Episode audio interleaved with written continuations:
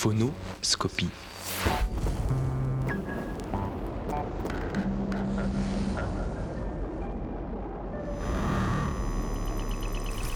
Phonoscopie 2 Ville animale. avec Nathalie Blanc.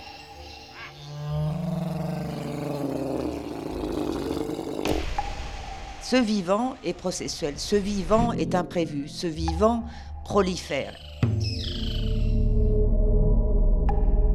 Dès que ça pullule, ça pose problème.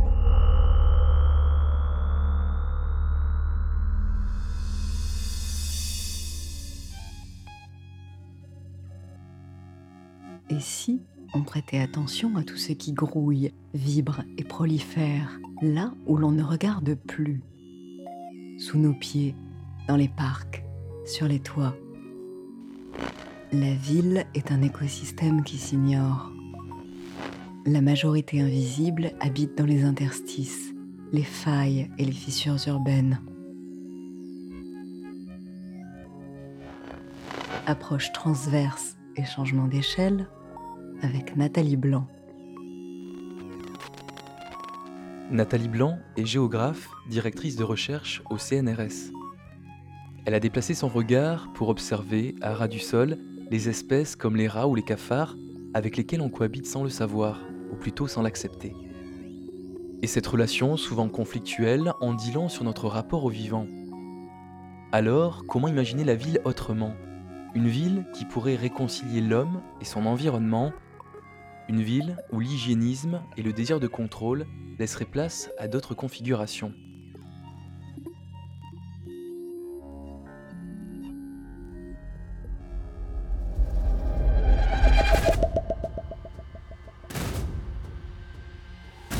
7,3 milliards d'humains en 2015, dont la moitié en zone urbaine. Deux fois plus dans 30 ans. 5 milliards de rats sur Terre, dont presque la moitié en Chine. Aucun en Antarctique ni en Alberta au Canada. Ratio de 1 rat par humain à New York, le double ou le triple à Paris. Descendance moyenne de 5000 rats par couple et par an. «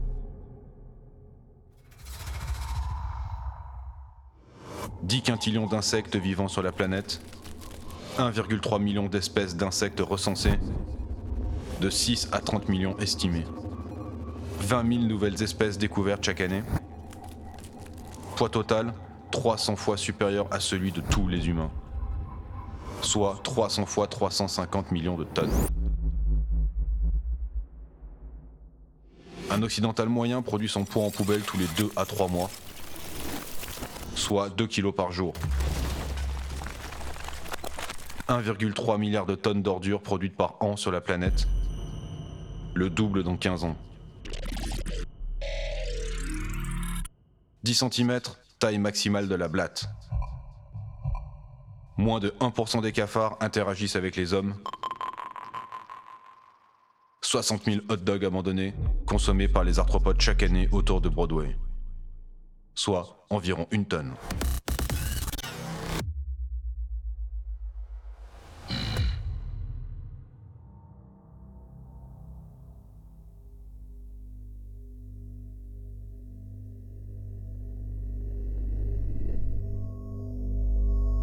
J'ai toujours été intéressée par la marginalité. Je sais pas si ça tient à ma taille, à vrai dire, mais enfin, les choses proches du sol.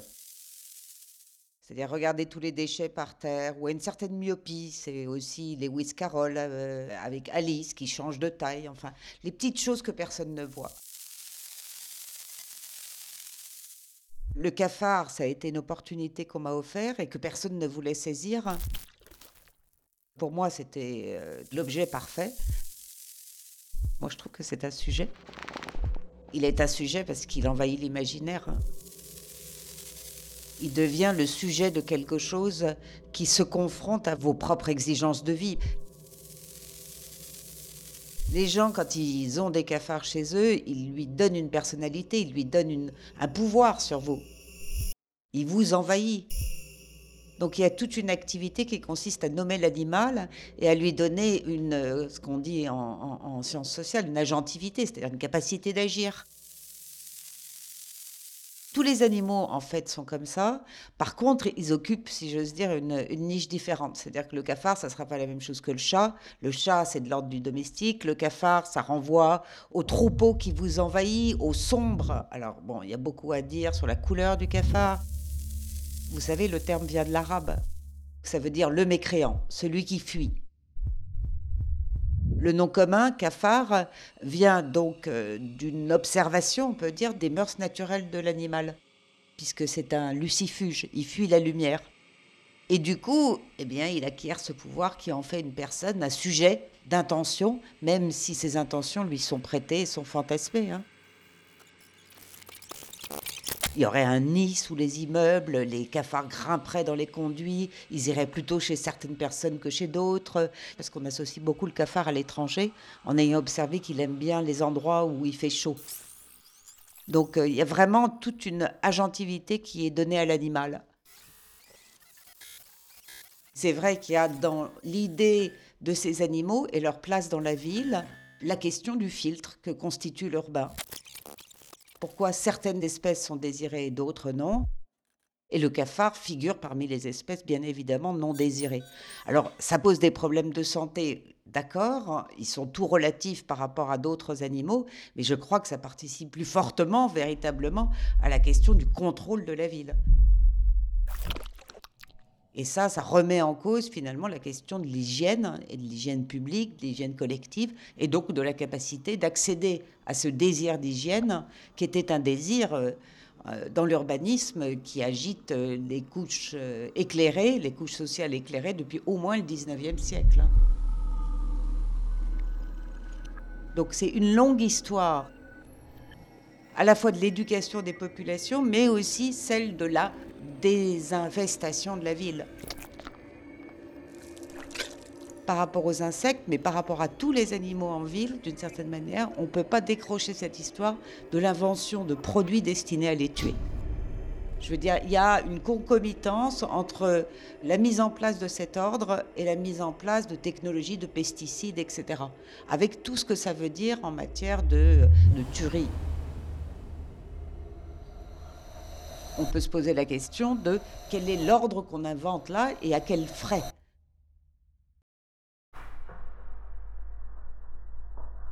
Ce qu'on trouve comme espèces au sein de la ville, ce sont généralement des espèces généralistes, justement, c'est-à-dire des espèces à large niche écologique qui peuvent profiter de l'ensemble des avantages offerts par la ville. Le cafard, par exemple, c'est une espèce tropicale qui est venue en ville parce que c'est l'écologie parfaite. Humide, chaud, protégés de la saisonnalité, en tout cas en intérieur. Ce sont nos écologies modernes qui ont fabriqué aussi les populations animales qui y vivent. On le sait mieux maintenant depuis une dizaine d'années qu'on travaille sur ces questions. Cependant, on ne sait toujours pas comment vivre avec ces animaux. Ça me frappe. Par exemple, j'ai travaillé sur un programme qui s'appelle Tram Vert qui vise à relier les espaces verts ensemble. Et en fait, en reliant les espaces verts, il y a d'autres espèces animales qui vont venir au cœur des villes. Et comment vont s'opérer ces rencontres? C'est encore un non-lieu, c'est-à-dire quand on pense ça en termes d'aménagement, on pense toujours comme si c'était de l'espace vert, de l'équipement. Mais c'est du vivant, c'est pas de l'équipement. Avec la question du vivant, on réintroduit la question euh, de la mort, du cycle, euh, des maladies, je vous ai dit, et tout ça. J'avais fait des enquêtes aussi en ce qui concerne les pigeons. Combien de fois n'est pas revenue l'expression vol de bactéries C'est-à-dire que les gens voient un vol de pigeons, ce qu'ils voient, ce n'est pas des animaux, c'est des maladies il y a quand même quelque chose dans la ville qui transforme la vision de l'animal en une vision de mort et de maladie. Je dirais que la ville et l'urbanisme, ça cherche à figer, comme dans la résine, les êtres vivants. C'est un espèce d'état de décoration. On retourne lentement à l'idée que la nature est vivante et n'est non plus de l'espace à gérer, mais du vivant avec lequel on doit cohabiter. Et ce vivant est processuel, ce vivant est imprévu, ce vivant prolifère. Et donc, il faut venir au terme dans notre culture de quelque chose de l'ordre d'une transformation importante. C'est de natura fusis, quoi, d'une certaine manière. C'est de ce processus dont on ne pourra pas maîtriser tous les tenants et les aboutissants. Ça, c'est clair. Et c'est pas encore certain qu'on arrive à sortir, si vous voulez, de l'emprise et de l'utopie technologique, hein, d'une ville hermétique, d'une ville close à tout ce qu'elle ne déciderait pas qui serait de son ordre, de son régime. En fait, c'est des régimes urbains qui sont des régimes urbains totalement maîtrisés, ce qui n'est pas le cas de tous les régimes urbains. Par contre, il y a une chose qui est toujours remarquable, c'est que dès que ça pullule, ça pose problème. L'écureuil ici qui bénéficie d'un régime de sympathie, par exemple au Canada, il pose problème. Enfin, je veux dire, il est vu un peu comme une peste aussi. Vous voyez que là, c'est une question de nombre purement. Enfin, je veux dire, c'est le sentiment de l'invasion. C'est la peur de l'invasion. Ils nous survivront.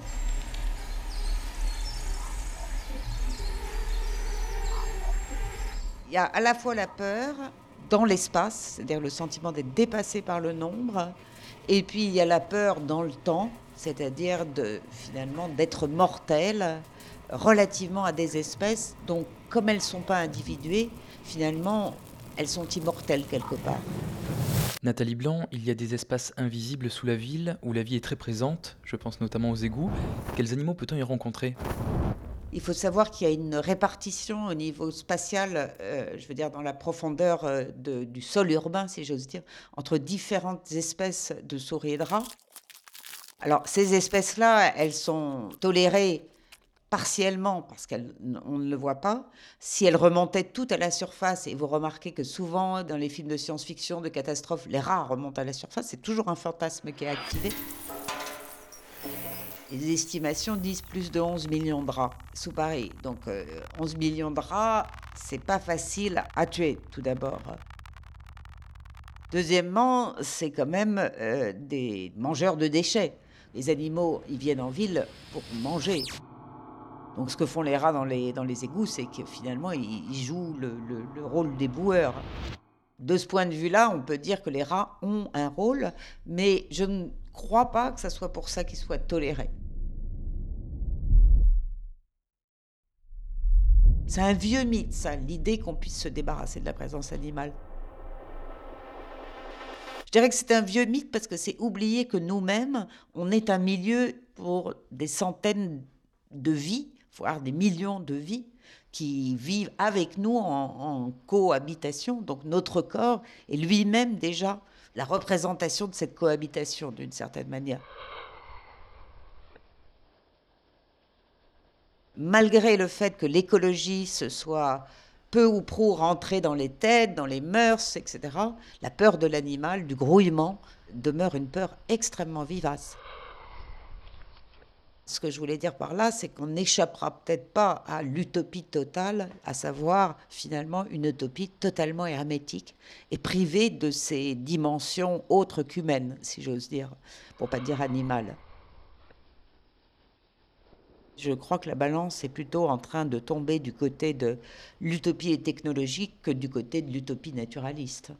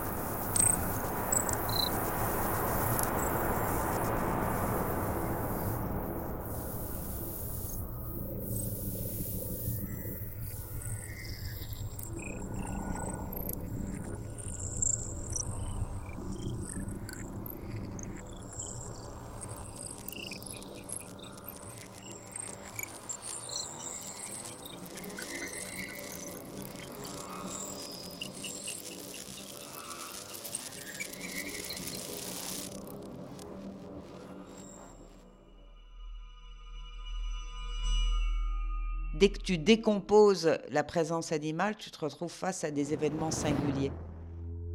Rencontrer un cafard, un lièvre, un élan, je veux dire, si tu regardes sous ton frigidaire et que tu rencontres euh, une cinquantaine de cafards, c'est pas la même rencontre que si tu en vois un échappé de, sur le mur. C'est pas pareil de se retrouver face à un cerf dans la ville que de se retrouver face à un chien. À chaque fois, la rencontre est singulière. Et ce qui est intéressant, c'est comment la rencontre fait émerger de part et d'autre, de la part de l'être humain et de la part de, l'animal, hein, quelque chose de l'ordre d'une communication. Si vous avez regardé un peu les oiseaux, vous essayez de communiquer avec un oiseau, alors ça pourrait paraître absurde. On peut dire d'une certaine manière, euh, les gens qui nourrissent les animaux, c'est un effort de communication. Mais si vous essayez de regarder un animal, un oiseau, comme si vous pouviez communiquer avec lui, vous verrez qu'il y a une espèce d'attention qui vous est portée. Quelque part, quelque chose est échangé de l'ordre de l'attention. Mais la plupart du temps, en fait, on galope à travers la ville et on ne fait pas attention à ces choses. On ne les voit pas. C'est comme ça que ça a commencé le cafard. C'est ce à quoi on ne fait pas attention. L'esthétique, c'est élargir le régime du sensible. C'est fondamentalement enrichir en s'étonnant et en élargissant notre appréhension du monde. Donc ça, il faut forcément se défaire des habitudes des animaux qui sont déjà acceptés pour euh, essayer de voir d'autres choses, d'autres animaux. Tant qu'on ne cessera pas de vouloir stériliser d'une certaine manière l'humain et ce qui est alentour, je pense qu'on ne pourra pas penser le vivant et pour moi, du coup, la soutenabilité ou quoi que ce soit qu'on appelle euh, une écologie politique, à vrai dire. Nathalie Blanc, comment vous la rêvez, cette ville cette ville de demain qui pourrait se réconcilier avec la nature, une ville qui aurait pleinement accepté l'animal et qui vivrait avec et non contre? C'est marrant quand vous posez cette question-là aujourd'hui, parce que ça dépend des jours, hein. tous les rêves ne se vivent pas de la même façon tous les jours, mais euh, c'est la première chose, c'est l'odeur. Ça sentirait bon. Il y a quelque chose de l'ordre de l'odeur qui est très très très profond. Par exemple, quand on va à la campagne et qu'on sent cette odeur d'humus mouillé, c'est extrêmement agréable. Alors, probablement pas pour tout le monde, mais ça, c'est une première chose dans ce, ce rapport à la ville, ça serait l'odeur. Ça serait ces odeurs-là. Après, il y aurait les sons. Et c'est vrai que la question du bruit est aussi quelque chose de extrêmement charnel. Il y a dans cette ville ressuscitée dont je rêve quelque chose qui permet au corps de mieux exister. Ça, c'est absolument clair. Je veux dire, au corps d'éprouver du plaisir. Et c'est marrant parce qu'on avait fait des enquêtes il y a un certain moment en essayant de typologiser un peu les, sortes d'habitants pour voir comment les gens habitaient et comment ils se définissaient dans leur rapport justement à la nature. Et il y avait cette catégorie qui se détachait. Alors il y a des, gens qui sont des citoyens, c'est-à-dire qui entrevoient l'espace comme une espèce d'espace politique ou de concentration sociale et qui vont dans les assos. Il y a les consommateurs, ceux qui voient que la culture, on va consommer du cinéma, etc. etc. Et il y a les habitants, mais ils sont assez rares dans les grandes métropoles. Les habitants, c'est un peu la, catégorie que j'avais définie, c'est des gens qui marchent, qui éventuellement jardinent, qui ont un rapport charnel aux choses. La question du corps par rapport à la question de l'écologie, elle est quand même extrêmement centrale. Donc d'abord, je la vois comme un lieu charnel, un lieu possible d'un point de vue charnel. Et puis après, c'est vrai que dans le rapport à l'animal, j'ai toujours eu personnellement euh, quelque chose de l'ordre de la curiosité pour le vivant. J'adore observer, j'adore regarder. Je peux regarder comme ça pendant des heures, enfin, comment euh, une abeille va se déplacer, comment une fourmi, qu'est-ce que ça fait, quoi. Comment ça s'agite, quelle intention ça a, comment ça entrecroise des chemins. Et ça, pour moi, une ville du futur, c'est aussi un espace où on reconnaît ces différentes vies entremêlées. Et on leur donne la possibilité de coexister. Pas seulement à l'individu près, mais du point de vue de leur logique, qui sont des logiques différentes. La logique de l'humain, du point de vue du vivant, c'est pas la même que celle de la fourmi. Mais c'est des logiques qui peuvent coexister. Ça, ça demande des espaces, éventuellement des espaces réservés, des espaces non réservés. Ça demande une domestication de sa propre peur. J'ai souvent pensé que le rapport à l'animal, c'était un rapport de caresse, parce que je croyais que c'était dans Montaigne qu'on trouvait ça, j'adorais Montaigne, et qui parlait de son cheval en termes de caresse, en disant, pour connaître l'animal, il faut le caresser, c'est-à-dire contourner sa croupe, en dessiner mentalement par le geste quelque chose de l'importance dans l'espace. Et en fait, ça n'existe pas, c'est moi qui l'ai inventé. Mais j'ai souvent pensé ça, qu'il faut se, euh, se représenter l'animal vraiment comme un corps. Et c'est son miracle. C'est notre miracle. Je ne sais pas comment vous vous représentez vous-même ou comment chacun les, les personnes se représentent. Moi, je me suis toujours représentée comme un ver de terre, personnellement. C'est-à-dire que c'est toujours un miracle de voir, par exemple, le ver de terre aller vers la lumière. Comment le ver de terre sait-il que la lumière est au-dessus du sol? Ça, c'est un miracle. Et ça, pouvoir observer ça et être attentif à ces questions-là, pour moi, ça fait partie de la vie en ville du futur.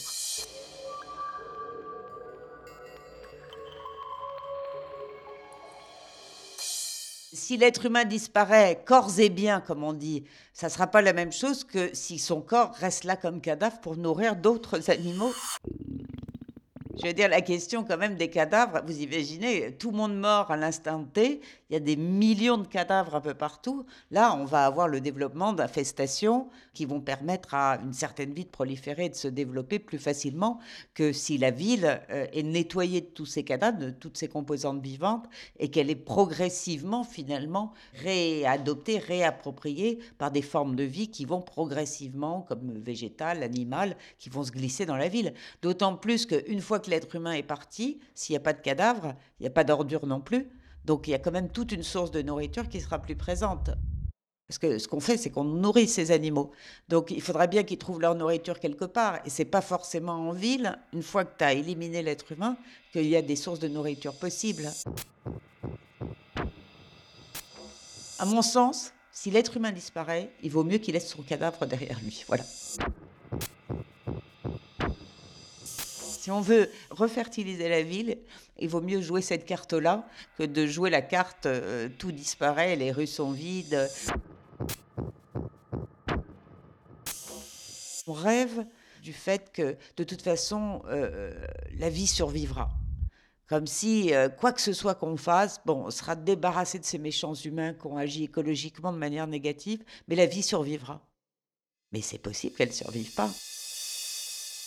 Quand on parle de sixième extinction, on parle vraiment de sixième extinction. Donc, euh, ce n'est pas ces pistes-là qui se dessinent.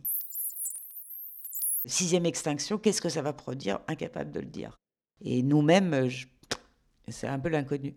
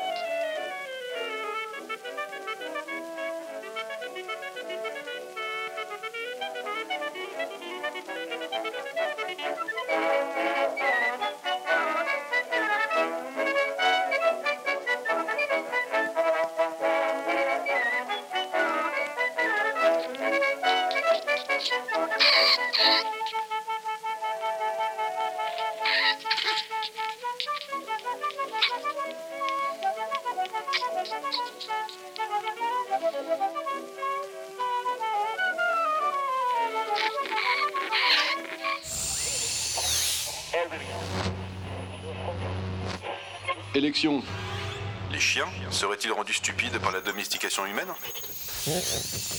Monique Hudel de l'Université de l'Oregon a tenté de faire résoudre un casse-tête par des chiens et des loups. 80% des loups ont réussi l'exercice contre 5% des chiens qui, eux, se sont contentés de regarder les humains en attente d'une indication. Ça pourrait toutefois être considéré comme une meilleure capacité de cognition sociale, chaque espèce ayant développé des stratégies appropriées à leur relation aux humains. Incivilité. En attendant, en Espagne, les autorités ont menacé d'analyser l'ADN des crottes de chiens dans les rues et parcs de Tarragone. À l'instar de certaines villes nord-américaines, la mairie souhaite créer une base de données ADN de 2800 chiens enregistrés pour identifier et faire payer les contrevenants. Écologie. L'humain en Occident ralentit sa prolifération. Aux États-Unis et en Angleterre, le nombre de femmes sans enfants a doublé depuis les années 70. Une femme sur cinq n'a pas d'enfant à 44 ans. Élever sa progéniture coûte cher. En Angleterre, le coût d'élever un enfant a augmenté de 63% depuis 2003. Assurer sa descendance a également un impact CO2 20 fois supérieur à celui d'un adulte écologique responsable en ville. Selon l'ONU, au rythme actuel, il va falloir l'équivalent de deux planètes Terre d'ici 2030 pour subvenir aux besoins de l'humanité. Météo. Un changement climatique tous les 10 à 20 000 ans a pu engendrer une sélection naturelle des humains capables de s'adapter. Par exemple, un plus gros cerveau nous permet de résoudre des problèmes causés par une pluviométrie changeante et de fabriquer différents outils pour exploiter ces variations. D'après Rick Spott du Smithsonian Institute de Washington, cette faculté fait de l'être humain une des espèces les plus invasives de la planète. Jardinage. Les fourmis ont inventé l'agriculture il y a 50 millions d'années.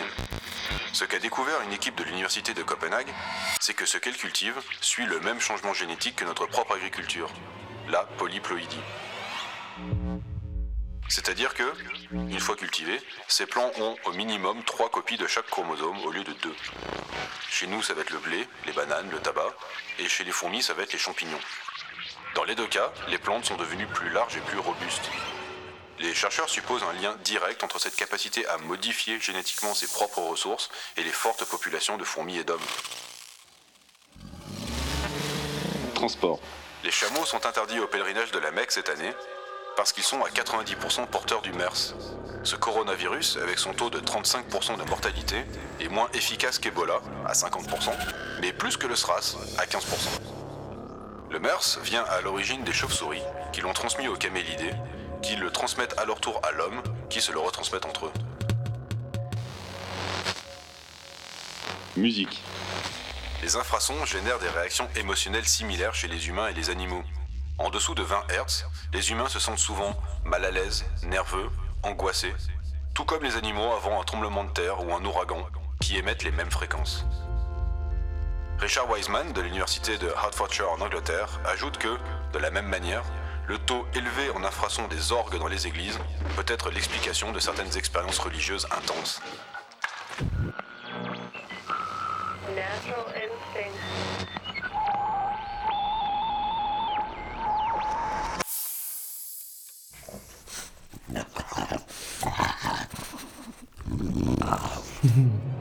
Phone radio. Here you are.